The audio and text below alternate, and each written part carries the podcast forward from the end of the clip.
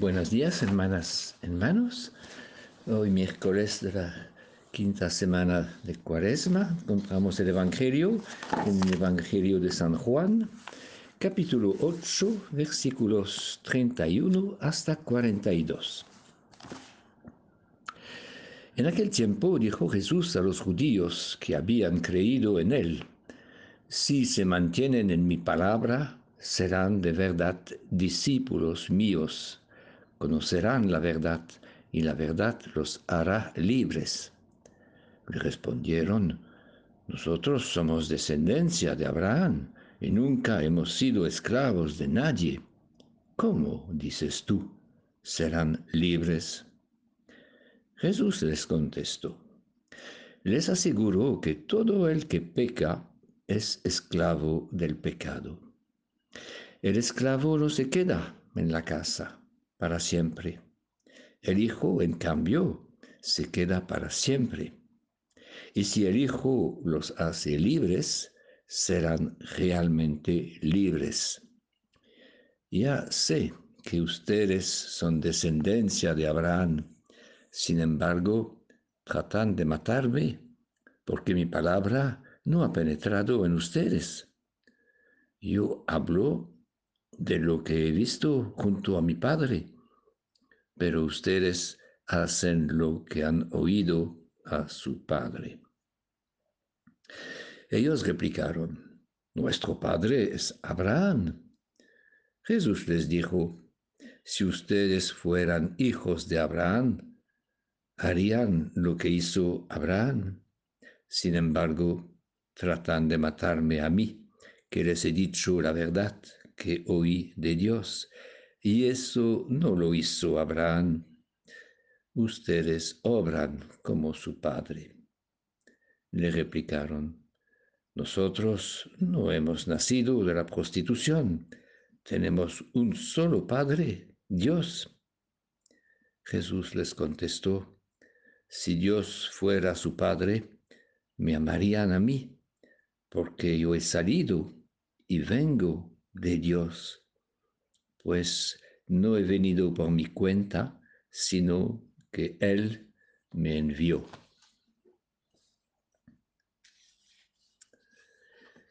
El proceso contra Jesús ha comenzado y los auditores de Jesús tienen que tomar posición, tienen que escoger su partido por Él o contra Él o según los términos de Jesús, la opción es la esclavitud del pecado o la libertad con él. El reproche, el reproche de Jesús no es tanto el pecado, porque sabe que somos débiles y caemos fácilmente. El reproche de Jesús es el hecho de seguir viviendo en el pecado Estar en el pecado es vivir en la mentira y en la soberbia con la satisfacción de sí mismo. Jesús ama a los buscadores de la verdad. Jesús quiere a los que están abiertos a la libertad del Espíritu. Los que buscan la verdad y tratan de vivir en la verdad pertenecen a Dios. Cualquiera sean sus ideas, porque por fin la verdad consiste a vivir según nuestra vocación de hijos e hijas de Dios. Hay que reconocer que todavía no somos totalmente libres, que todavía vivimos en parte bajo la esclavitud del pecado entonces, ¿cómo podemos liberarnos? Jesús nos da la respuesta cuando dice, si se mantienen en mi palabra, serán de verdad discípulos míos, conocerán la verdad y la verdad los hará libres. Permanezcan fieles a mi palabra permanezcan en el doble sentido. en el sentido de la continuidad y de la fidelidad, y de otra parte en el sentido de la interiorización y de la profundización. Permanecer en la palabra es la experiencia de los que meditan cada día la palabra de Dios, la profundizan hasta conocer muy bien el Evangelio y quizás hasta conocer de memoria, por ejemplo, algunos salmos.